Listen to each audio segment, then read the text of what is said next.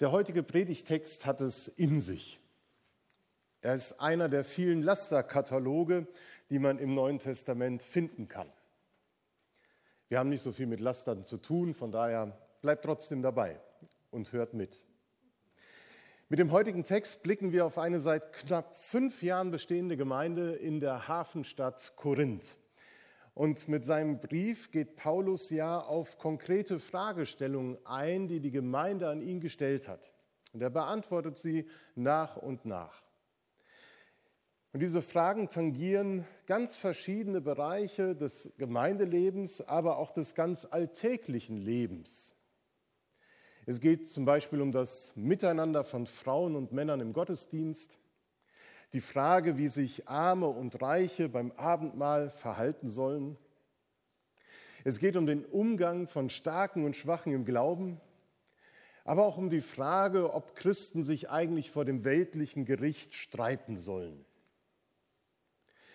Paulus ergänzt in seinem Brief dann noch weitere ethische Anmerkungen, weil er merkt, auch um Ethik geht es in der Gemeinde in Korinth. Und bei all dem wird deutlich, dass es vor allem darum geht, wie kann ich ganz praktisch mein Leben gestalten und was trägt zu einer guten Balance, Lebensbalance bei, zu einer geistlichen Gesundheit. An der Gemeinde Korinth kann man sehen, dass die Verheißung aus dem Jesaja-Buch, die wir eben gehört haben, zumindest teilweise sich erfüllt hat. Sie sind nicht nach Jerusalem gezogen, die Heiden, aber sie sind Christen geworden. Und in all diesen Fragen, die Paulus bearbeitet und beantwortet, in diesen Themenbereichen zeigt sich, wie schwer das grundsätzlich sein kann, dass heidnische Menschen ihre gewohnte Lebensführung nun Christuszentriert und evangeliumsgemäß gestalten wollen. Manche Gewohnheiten, die so ganz normal waren, passten dann auf einmal nicht mehr zum christlichen Glauben. Aber sie lassen sich nicht einfach abschütteln. Und das strengt an. Das macht mitunter sogar krank.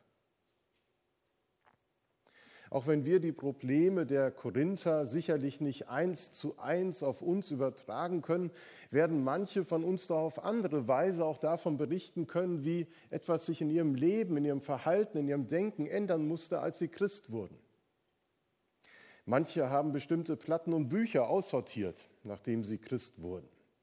Oder man merkt auf einmal, dass die, zotischen, äh, die Zotensprüche auf den Geburtstagsfeiern und Familienfeiern irgendwie einen gar nicht mehr so lustig vorkamen.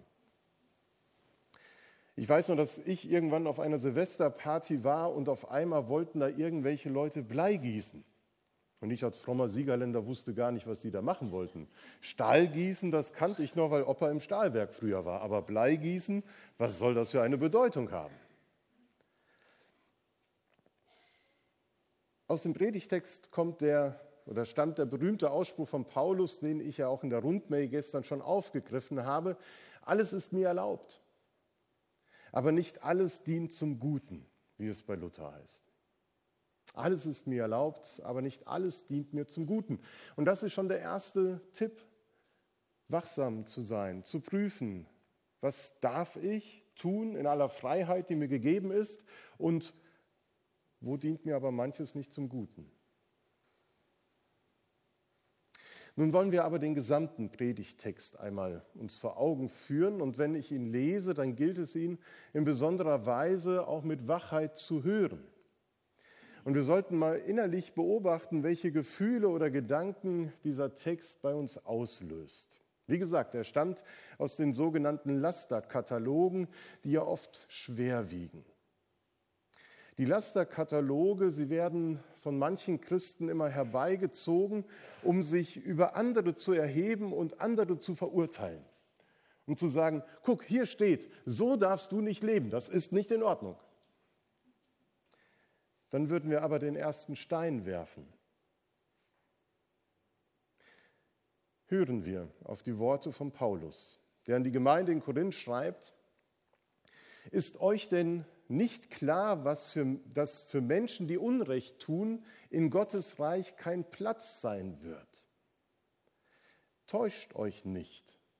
Wer sexuell unmoralisch lebt, Götzen anbetet, die Ehe bricht, wer sich von seinen Begierden treiben lässt und mit Lustknaben verkehrt, der wird nicht in Gottes Reich kommen. Auch kein Dieb, kein Habgieriger, kein Trinker, kein Verleumder oder Räuber. Und das, das sind einige von euch gewesen. Aber ihr seid reingewaschen. Ihr seid geheiligt. Ihr seid gerecht geworden durch den Namen des Herrn Jesus Christus und durch den Geist unseres Gottes. Es ist alles erlaubt, sagt ihr. Das mag stimmen, aber es ist nicht alles gut. Mir ist alles erlaubt, aber ich will mich nicht von irgendetwas beherrschen lassen. Ihr schreibt, das Essen ist für den Bauch und der Bauch für das Essen. Beides hat Gott zur Vergänglichkeit bestimmt. Das ist schon richtig. Aber es bedeutet nicht, dass Gott uns den Körper gab, damit wir sexuell unmoralisch leben. Vielmehr wurde auch unser Körper zum Dienst für den Herrn geschaffen und deshalb ist es Gott nicht gleichgültig, wie wir damit umgehen. Denn Gott wird uns durch seine Kraft vom Tod zum ewigen Leben auferwecken, so wie er Christus, den Herrn, auferweckt hat. Oder habt ihr etwa vergessen, dass euer Körper ein Tempel des Heiligen Geistes ist, der in euch wohnt und den euch Gott gegeben hat? Ihr gehört also nicht mehr euch selbst, sondern ihr seid teuer erkauft. Darum preist Gott auch mit eurem Leib. 1. Korinther 6. Einige werden jetzt vielleicht gedacht haben, was geht's mich an, was Paulus da schreibt? Ich lebe doch in einer wohlgeordneten Welt. Ich trinke und esse nicht zu viel und von Bordellbesuchen müssen wir es gar nicht reden. Was hat dieser Text also uns und mir zu sagen? Andere mögen vielleicht so ein komisches Gefühl gehabt haben, das so unangenehm ist, weil Paulus so über intime Sachen spricht. Das ganze Rede über sexuelle Unmoral. Lieber Paulus, darüber redet man doch nicht in der Öffentlichkeit. Und wenn man selber vielleicht zu dem Schluss gekommen ist, dass einen das nicht betrifft, was hier gesagt wird, dann hat man vielleicht doch den ein oder anderen vor Augen gehabt, wo man sagen würde, ach siehste, da steht's geschrieben, so lebt man nicht. Und es ließe sich sicherlich trefflich streiten. Man könnte sich in diesem Text total verlieren, vor allen Dingen auf Nebenschauplätzen.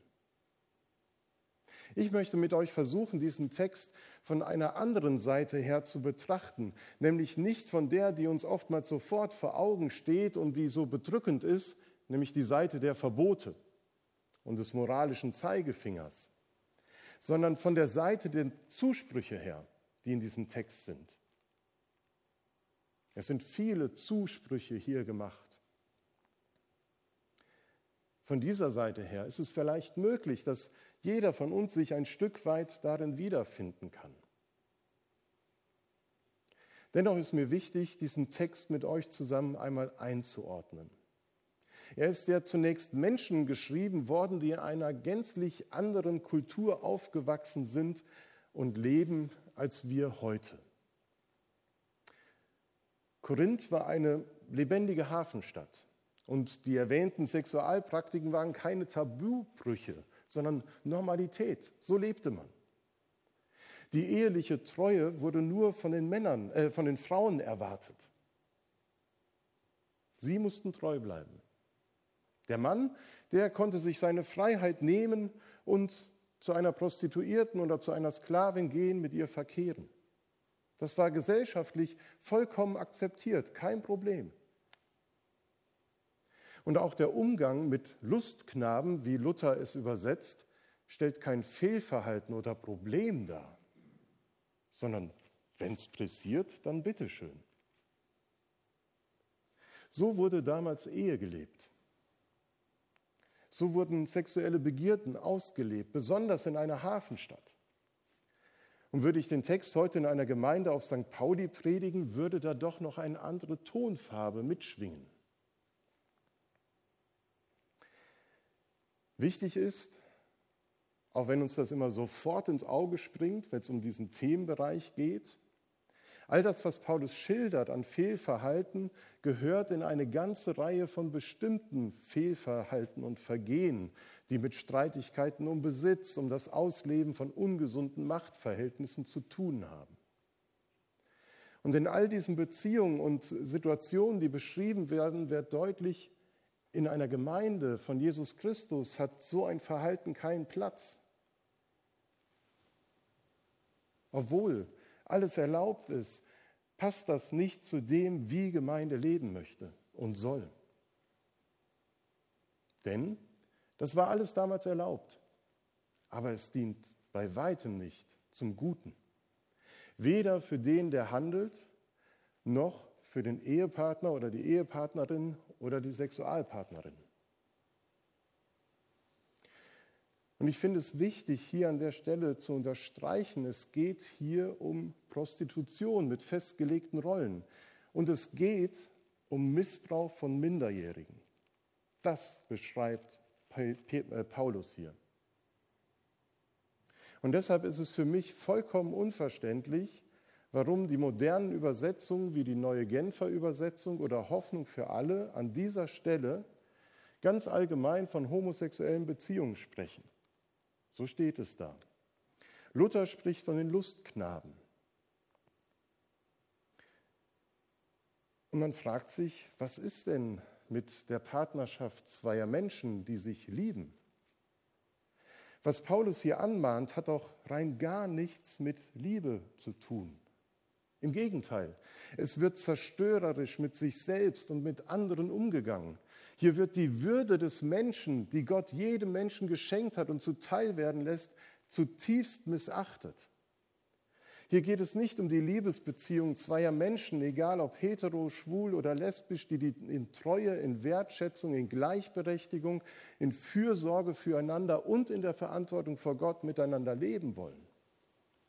Es geht nicht um den sensiblen Umgang und angemessenen Umgang mit dem Geschenk der Liebe und Sexualität, das Gott uns Menschen macht und das so wunderbar ist. Es geht um schädigendes Verhalten. Und Paulus mahnt an dieser Stelle deutlich, solch ein Handeln, auch wenn es gesellschaftlich erlaubt ist, passt nicht zu dem, wie Gemeinde lebt. Es kann nicht zum Guten dienen weder für den Handelnden, schon gar nicht für seine Mitmenschen. Es schadet ihrer seelischen und körperlichen Gesundheit. Und Paulus mahnt deswegen so eindringlich und nimmt vielleicht auch dieses Beispiel so exponiert dann heraus, um etwas deutlich werden zu lassen. Er möchte nämlich verhindern, dass etwas ganz Wesentliches und Wichtiges nicht zerstört wird. Er möchte verhindern, dass das nicht geschieht, dass Christen das zerstören, was sie auszeichnet, dass Christen das zerstören, was sie sind. Sie sind reingewaschen. Er führte die Taufe an, das Erleben von Taufe. Es gab ein Vorher und es gibt ein Nachher. Wenn du Christ wirst, verändert sich etwas grundlegend. Du bist reingewaschen. Du bist geheiligt, du bist gerecht gemacht. Du trägst den Geist Gottes in dir. Du bist Wohnung Gottes und du bist wertgeachtet. Und in der Mahnung des Paulus geht es darum, dass dieses Sein, dieses wertvolle Gut nicht beschädigt und zerstört wird. Und das sollen die Korinther neu begreifen. Sie sollen begreifen, wer sie sind und sie sollen sich dementsprechend verhalten und immer wieder prüfen, ist das, was ich bin, in Gottes Augen wirklich gut für mein Handeln. Es geht hier um den Zuspruch, der so wichtig ist, gehört zu werden. Der Zuspruch und die Erfahrung des neuen Lebens in Christus, das geschützt und gepflegt werden will. Und das ist nicht Teil einer leib- oder lustfeindlichen Verbotsmoral, die ja Paulus so oft unterstellt wird, dass er immer mit dem Zeigefinger rumläuft, sondern das Gegenteil ist ja eigentlich der Fall. Wenn wir, wenn unser Körper Wohnung des Heiligen Geistes ist, dann ist das nicht ein moralischer Druck, sondern dann ist das eine unglaubliche Würde, die uns zugesprochen wird. In unserem gebrechlichen Körper möchte Gott Wohnung haben. Und ich glaube, es ist ein unglaublich wichtiger, wenn nicht überhaupt der wichtigste Tipp für eine stabile geistliche Gesundheit, dass wir uns unserer Würde bewusst sind und uns immer wieder daran erinnern, wer wir für Gott sind. Dreimal wiederholt Paulus in diesem Abschnitt, wisst ihr denn nicht? Habt ihr das vergessen? Ihr seid. Wir vergessen so schnell wer wir aus Gottes Perspektive sind. Und an dieser Stelle können wir uns, glaube ich, alle wieder mit einklinken in diesen Text. Denn wenn das so ist, dass wir das vergessen, dann laufen wir schnell Gefahr, ein falsches Selbstbild von uns zu entwickeln und darüber auch krank zu werden. Das trifft zum Beispiel, betrifft zum Beispiel unseren Körper. Die wenigsten Menschen, würde ich sagen, auch wir werden ein Problem mit unserem Körper haben. Sitzt doch alles super. Ich merke so, das Hemd ist auch seit den letzten Wochen wieder mehr als auf Taille gebügelt. Und mal ehrlich, es läuft doch keiner sechsmal in der Woche ins Fitnessstudio, um einem gesellschaftlichen Idealbild gleichzukommen. Das ist uns doch vollkommen egal, wie die Menschen über Körperkult und so weiter in unserer Gesellschaft denken. Da geht es doch nur um, geistliche, äh, um körperliche Ertüchtigung und dass man im Alter weniger wie Wehchen haben. Das ist die eine Seite vom berühmten Pferd, wo man runterfallen könnte. Dass man dem Körper zu viel Wichtigkeit beimisst und diesem gesellschaftlichen Druck von Schönheit und Eleganz anheimfällt. Auf der anderen Seite kann man aber auch runterfallen vom Pferd, nämlich wenn man dem eigenen Körper keine Bedeutung beimisst und ihn vernachlässigt. Und das taten die Korinther. Das ist die Parole, die wir eben gehört haben. Die Speise dem Bauch und der Bauch der Speise, es ist eh alles vergänglich, was soll's. So hat man gedacht.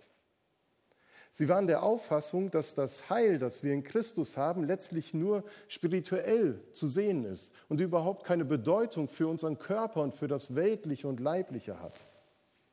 Im Gegenteil, wer in Christus heil wird, der wird aus diesem irdisch-leiblichen herausgeführt, aus dem materiellen Leben herausgeführt. Das Essen und Trinken, ja das ganze leibliche irdische Leben wird im Tod der Vergänglichkeit preisgegeben und damit ist es für das Heil irrelevant. Das ist ein falsches Denken. Paulus macht deutlich, dass Gott den ganzen Menschen sieht, dass Gott den ganzen Menschen heilt und eben würdigt. Das biblische Menschenbild unterscheidet nicht zwischen Leib, Seele und Geist, sondern betrachtet den Menschen als Ganzheit, mit all seinen Bedürfnissen, mit all seinen Sinnen. Wir sind als ganze Menschen von Gott geschaffen und wir werden leiblich auferstehen. Man kann unser Inneres nicht von unserem Äußeren trennen. Mein Körper, das bin ich auch. Er gehört zu meiner Persönlichkeit, zu meiner Personhaftigkeit. Und deshalb sollte ich auch auf ihn acht geben. Und dass Gottes Geist in ihm wohnt, misst ihm eine große Bedeutung und eben eine hohe Würde zu. Gott hat uns geschaffen und wir leiden manchmal unter der gefallenen Schöpfung und der Gebrechlichkeit unseres Daseins. Und trotzdem gilt uns diese Würde. Paulus bezeichnet an anderer Stelle die Gemeinde Jesu als Leib, die Gemeinde als Leib Christi. Und jeder Christ ist eben dann Teil dieses Leibes und hat seine Funktion. Auch das ist eine Würde, die wir nicht oft genug vor Augen führen können, die uns dazu teil wird. Denn diese Würde, Teil des Leibes Christi zu sein, ist unabhängig von meinem sozialen Status, ist unabhängig davon, ob ich jung, gesund und dynamisch oder gebrechlich, vergesslich und alt geworden bin. Es geht nicht um einen modernen, antiken Körperkult und Modelmaße und das alles Instagram-like ist und wie auch immer, sondern es geht um Achtsamkeit auf die eigene leibliche und seelische Gesundheit. Und darum, wie Andrea auch schon sagte, sollten Leib und Seele zusammen betrachtet werden.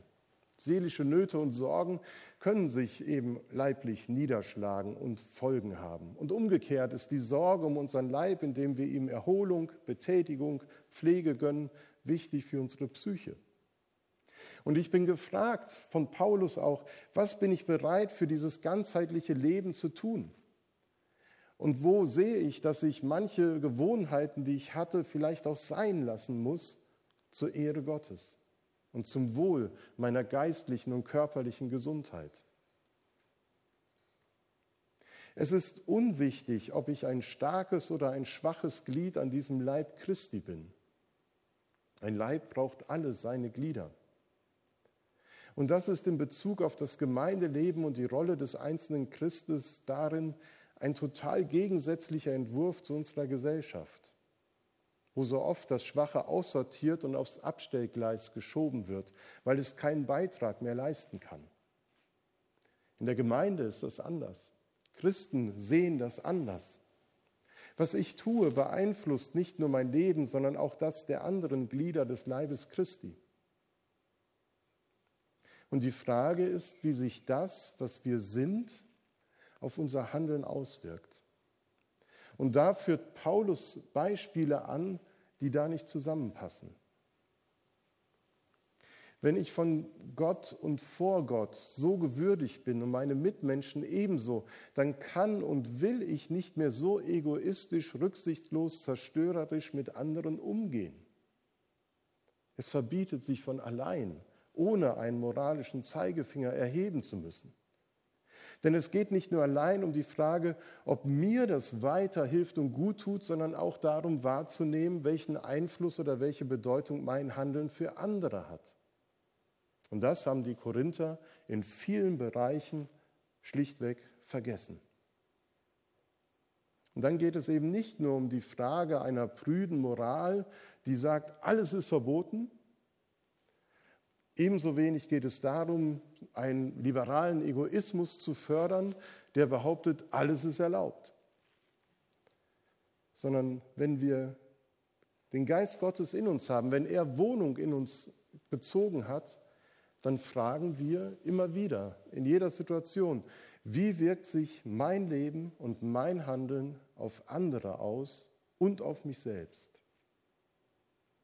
Und das trägt zu einer guten Lebensbalance bei, zu einem geistlichen Wohlbefinden, zu einer seelischen und geistlichen Gesundheit. Und darum argumentiert Paulus im ersten Korintherbrief immer wieder für den freiwilligen Verzicht auf das Ausleben bestimmter Freiheiten, die mir gegeben sind. Zum Beispiel im Hinblick auf das Essen von Götzenopferfleisch oder die Praxis der Zungenrede im Gottesdienst. Es gilt zu fragen, dient es dem Aufbau der Gemeinde und hilft es meinen Mitmenschen? Christliche Ethik ist nicht Gesetzlichkeit, ist auch keine bloße Gesinnungsethik, weil das so steht, dann müssen wir das so machen, sondern christliche Ethik ist Verantwortungsethik, dass wir immer wieder fragen, was dient den Menschen, was hilft ihm, diese Würde zu leben und zu entfalten, die Gott ihm gegeben hat.